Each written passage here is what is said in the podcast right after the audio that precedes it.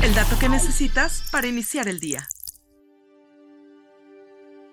La brecha de género persiste en las juntas directivas de México, de acuerdo con Hedrick and Struggles. Según el informe de Board Monitor México 2022 de Hedrick and Struggles, la representación de mujeres en juntas directivas aún se mantiene por debajo de la paridad. En 2022 solo alcanzó 37%, un punto porcentual más que en 2021 y 4% más que en 2020. Según el informe, la representación de las mujeres tiene variaciones de acuerdo al sector. Por ejemplo, en servicios financieros sí se alcanza la paridad de 50%. Sin embargo, en el sector de consumo e industrial, las mujeres solo ocupan 33% de los puestos. El reporte también encontró un aumento significativo en la proporción de puestos destinados a nuevos directores, de 18% en 2021 a 67% en 2022. Además, la edad promedio de los nuevos consejeros aumentó de 53 a 55 años en 2021 a 2022. Esto a pesar de que las empresas en todo el mundo tienen fuerzas laborales que incluyen cinco generaciones diferentes, lo que indica la necesidad de personas con un rango de edad más amplio para garantizar la representación. También esto se debe a una proporción significativamente menor de puestos destinados a directores menores de 45 años, lo que es consistente con la necesidad de aportar experiencia de alto nivel. Otro de los hallazgos fue que la proporción de nombramientos de directores con experiencia en CEO disminuyó 50%